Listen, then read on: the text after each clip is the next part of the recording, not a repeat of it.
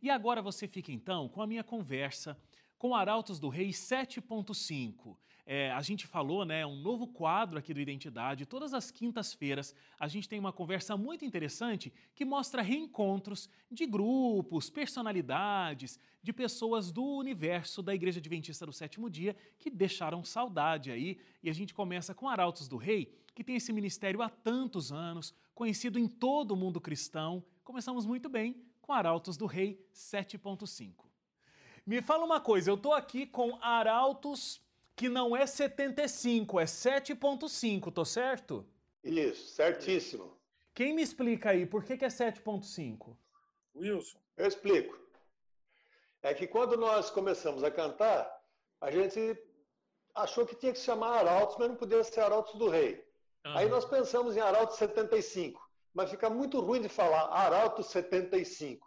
Aí pegamos a moda desse de usar ponto, né? Que nem carro. Tá carro 2.0, carro 4.5, então um Arauto 7.5. É um Arauto potente, de, né? Um motor de, potente. É uma questão de, de, ser mais fácil de falar, é bem potente. então, vocês sabem aí, né? Você que está assistindo a gente, é, essa é uma formação do Quarteto Arautos do Rei. É, vocês eram a formação 1972 e 1975, é isso? Yes. Isso. 1972 a 1975. Que aí ficou conhecido como 75. É... Me conta o seguinte, Arautos do Rei, o quarteto, fez 50 anos. Foi 2010, é? 2 de março de 2012. E por que, que a gente fez a comemoração lá atrás? Acho que era da voz da profecia, não dos Arautos do Rei. Ah, não, foi 2012 mesmo, é verdade. A gente tá velho, mas não tá esquecido ainda. eu tô novo, mas tô esquecido.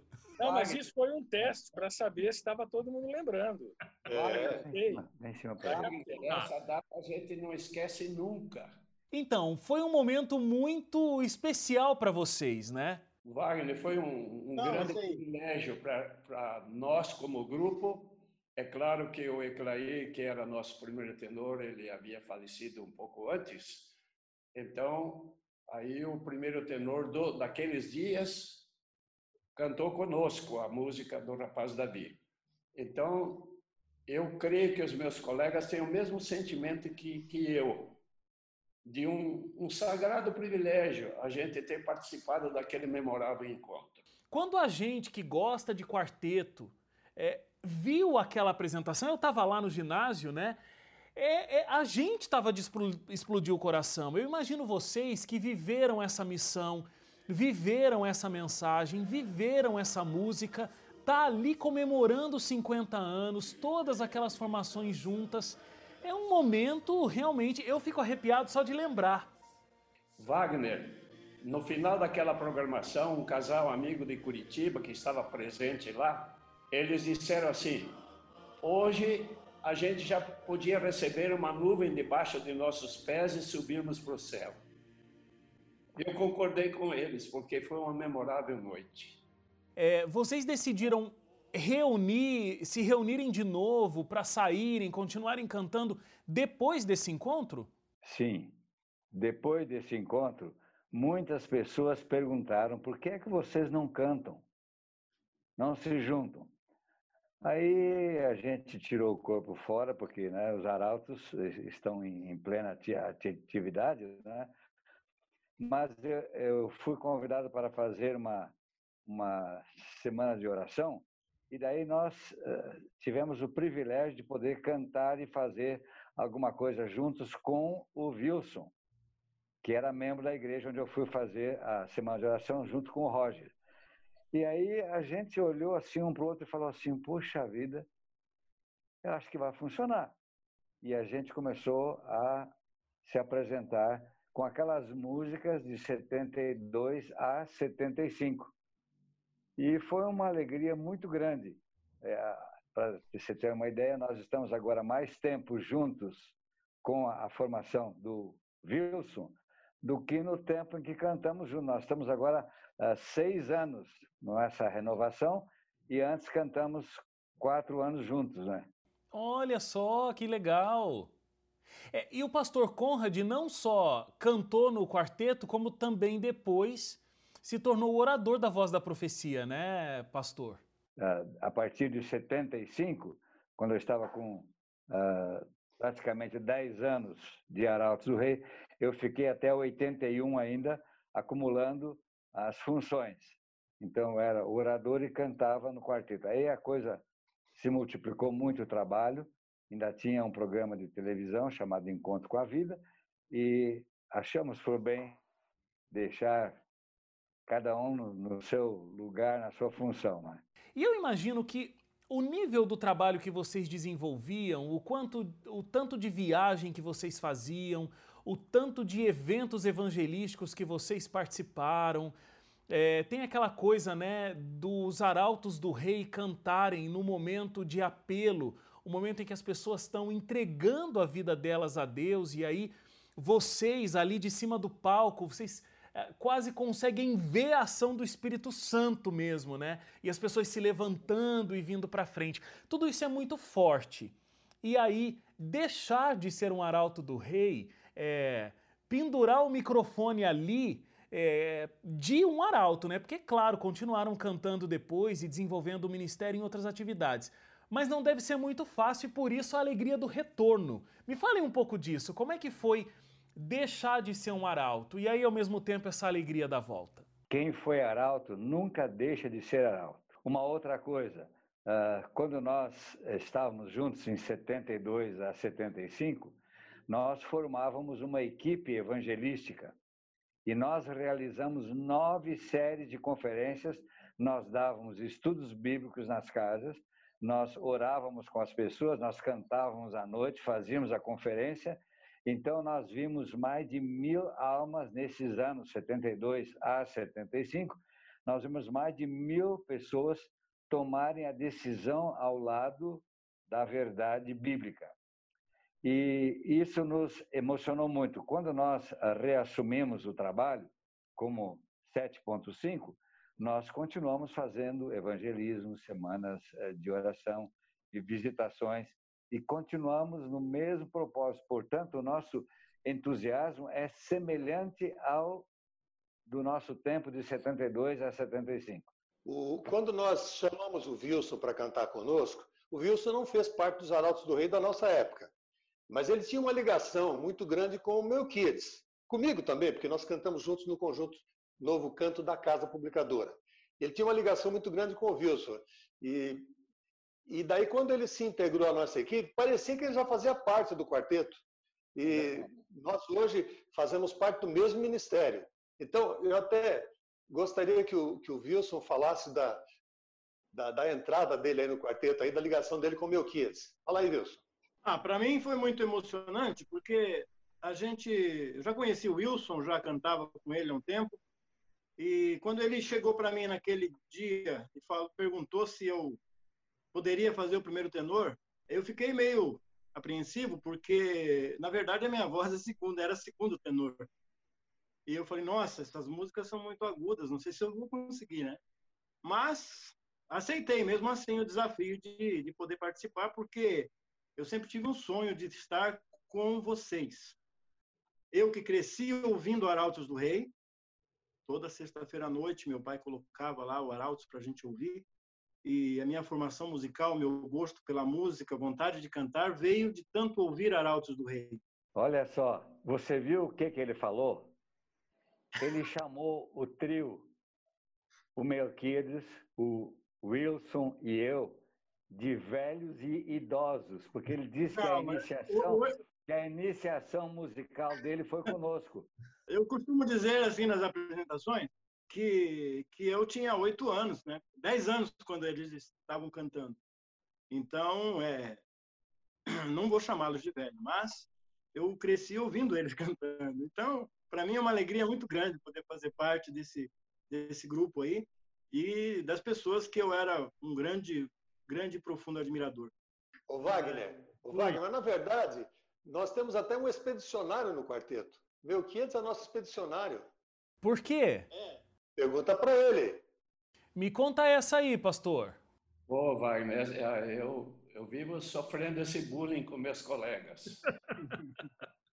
A gente estava na cidade de Guaíra, ah. uma cidadezinha próxima, eh, estava fazendo aniversário. Os pioneiros, lá fundadores da cidade, estavam de aniversário. E nós fomos convidados para cantar para os velhinhos. Havia muitas sessões de apresentações e para nós coube cantar para os velhinhos da cidade, bem velhinhos, e almoçar com eles. Mas assim que entramos no auditório, uma senhora bem idosa olhou para mim e me fulminou com a, com a seguinte pergunta: O senhor foi na Segunda Guerra, né? Aí eu levei um susto com o que ela falou, mas logo me recompus, sorri para ela e falei: A senhora acertou, porque eu nasci em 1940. Hoje estamos recebendo aqui a formação 75 do Grupo Arautos do Rei. Eles são conhecidos hoje porque continuam, né? O ministério deles cantando, como vocês têm visto aqui no programa, como Arautos do Rei 7.5. Arautos 7.5. Então a gente continua agora a nossa conversa de hoje. É, por falar em bullying, eu sei que vocês têm muita, muita, muitas histórias desse período de viagem. Por exemplo, sei inclusive é, de um integrante que eu não vou falar quem é, para não trazer aqui né, uma, uma história ruim, mas que esqueceu uma mala preta em uma viagem de vocês. Isso deu um trabalho tremendo. Nós estávamos indo para é, Governador, Valadares. Governador Valadares. E nós descemos no aeroporto de Belo Horizonte e lá pegamos um carro alugado. E saímos com o carro e viajamos umas sete, oito horas até chegar a Governador Valadares. Chegamos lá na sexta noite. E quando descemos no hotel, puxamos todas as malas e aí alguém deu o grito: a minha mala não está aqui. E aí nós ficamos com, aquela, com aquele problema, né? Porque o colega tinha as roupas do uniforme, estava tudo ali. Aliás, ele não tinha nem pijama para dormir naquela noite. Estava tudo dentro da mala. Então, quando nós pegamos as malas para colocar dentro do carro, a mala dele acho que foi num cantinho e não, não entrou no carro. Aí eu pedi para um, me lembrei de um amigo que eu tenho em Belo Horizonte, e pedi a ele um favor muito grande. Ele foi até o aeroporto, na locadora, pegou a mala, foi até a, a empresa que fazia a empresa que fazia o transporte de Belo Horizonte para governador Valadares, e a empresa disse que não transportava uma mala sozinha. Claro, se você quiser, arrume, arrume um, um passageiro que leve a mala. Ele olhou e achou um, um cabo do, do, Corpo de Bombeiros achou que era um indivíduo confiável e conversou com ele, explicou toda a situação. E quando ele falou em Arautos do Rei, o rapaz abriu o sorriso e falou: Arautos do Rei? Eu conheço Arautos do Rei. Eu levo sim, com todo prazer. O ônibus chegou às 5 horas da manhã, mas às 9 nós estávamos todos bonitinhos, uniforme, e o nosso colega feliz da vida porque recuperou a sua mala. E aí já não precisou na noite seguinte dormir sem pijama. oh, Wagner, mas o mais importante de toda essa história é o hum. poder da oração. Deus cuidou de todos os detalhes e no dia seguinte o dono da mala estava feliz lá na igreja com todo o seu uniforme perfeitamente. Muito bom. É, o, acho que foi o pastor Conrad que mencionou aqui, né, que vocês participavam de grandes campanhas evangelísticas e vocês chegavam no local, não só cantavam, mas se envolviam profundamente, né, com aquilo que estava acontecendo, davam um estudo bíblico, faziam acompanhamento é, é muito bonito ver né, esse ministério dos Arautos do Rei. Não é. Uh, vocês não eram cantores, vocês eram realmente ministros da palavra de Deus, principalmente cantada, mas não só. Né? É, e isso fazia muita diferença. Então, quando as pessoas estavam ouvindo vocês ali cantando, existia todo um trabalho de bastidores que vocês também desenvolviam. É muito bonito saber desse trabalho que era desenvolvido. E isso não foi só naquela época, continua hoje, porque sempre quando nós nos apresentamos, na maioria das vezes nós fazemos a cantata do Filho Pródigo. E é feito um apelo para as pessoas voltarem à igreja, e nós temos tido muito resultado com isso. Eu queria só mencionar rapidamente nós estamos cantando em Maringá num sábado à noite, na Igreja Central, e dentre as pessoas que vieram na frente veio um rapaz, um rapaz de média idade aí, e ele chorava muito e cantava todos os hinos juntos com a gente. Ele falou assim: Eu estive 15 anos, eu sou quarteteiro, estive 15 anos fora dos caminhos do Senhor e eu agora estou voltando, quero voltar. E nós oramos com ele, ficamos muito felizes. No dia seguinte, nós iríamos cantar em Mandaguari, que é uma cidade próxima de Maringá. E daí, quando nós chegamos à tarde para montar o nosso equipamento, o pastor veio falar comigo, porque eu normalmente faço o papel do filho pródigo. Ele falou assim: rapaz, eu tenho uma coisa para contar, mas você não conta para o quarteto. Ele falou: aquele rapaz que foi atender o apelo de ontem com vocês e quer se batizar hoje, ainda na presença de vocês. Eu quero que seja uma surpresa para o quarteto. Aí eles puseram um tanque batismal no teatro, aí os colegas até ficaram assim, mas por que vai ter batismo hoje e tal? Só eu sabia.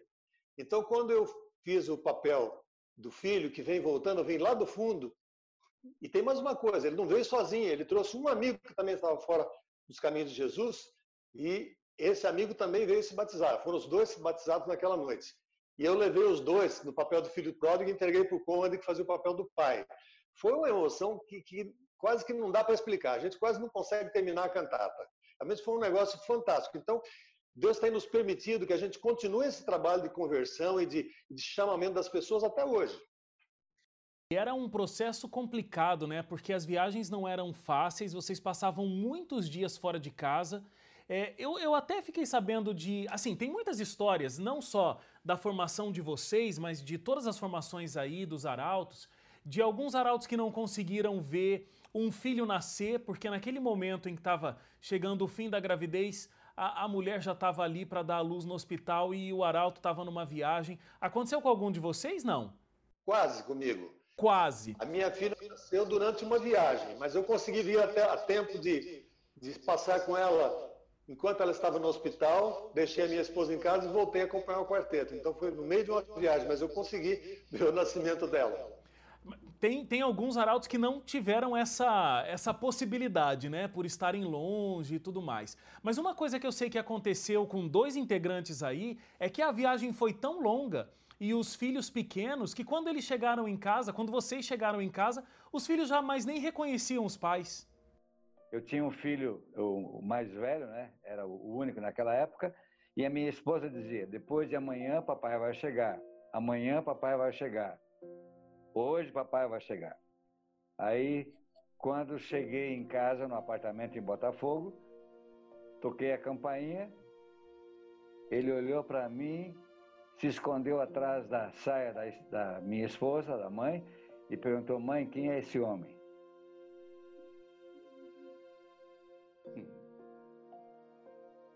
Dá para entender? Dá para entender profundamente. A partir dessa ocasião, nós, os três remanescentes aqui, o Melquides, o Wilson, eu, junto com o Eclair, nós tivemos uma reunião muito séria com o pastor Rabelo e dissemos se houvesse uma viagem de mais de três semanas, nós estávamos fora. Porque não adianta, né? Imagina, vai, vai o quarteto cantar para salvar a vida de outras pessoas, mas deixa o principal ministério, que é a família, é, né? De, dessa forma a coisa não funciona. Como é que foi com, com você, pastor Melquiades? Comigo? O Lineu já era grandinho, então ele não estranhava quando eu chegava. Né? Eu, ele estava, quando fui para lá, ele estava com sete anos. E foi Voz da Profecia, para mim, foi uma grande bênção. Como os meus colegas, iniciamos o nosso ministério nos Arautos do Rei. Então, isso marcou muito o meu ministério, minha vida pastoral. A, a iniciação musical do Lineu foi na Voz da Profecia. A esposa do Wilson Almeida, a Irene, foi a primeira professora de piano do Lineu. É então, marcou muito a nossa presença lá, a nossa participação, e eu levei isso para o meu trabalho como pastor na igreja. Foi uma tremenda bênção. E hoje eu me sinto muito feliz de estar participando desse grupo em nome da Novo Tempo. O nosso muito obrigado por todo o esforço, por toda a dedicação que vocês, homens de Deus, tiveram a esse ministério e têm até hoje. Eu queria agradecer por isso agradecer porque vocês pararam esse tempo para conversar aqui com a gente e que Deus possa continuar abençoando ricamente a família de vocês, o ministério de vocês, Porque, como vocês disseram, né? Uma vez arauto, para sempre um arauto, uma vez um pastor, para sempre pastor, não existe aposentadoria. E é um privilégio sermos anjo de esperança, Wagner. De ver esse ministério profícuo da igreja que se chama Novo Tempo. Muito bom. Muito obrigado, pastor Melquides, e muito obrigado a todos. Obrigado pelo tempo de vocês e pela prosa tão boa que a gente teve aqui, relembrando momentos e falando de momentos atuais também. Que Deus abençoe muito vocês. Até a próxima. Até a próxima. Um abraço para todo mundo. Tchau, tchau.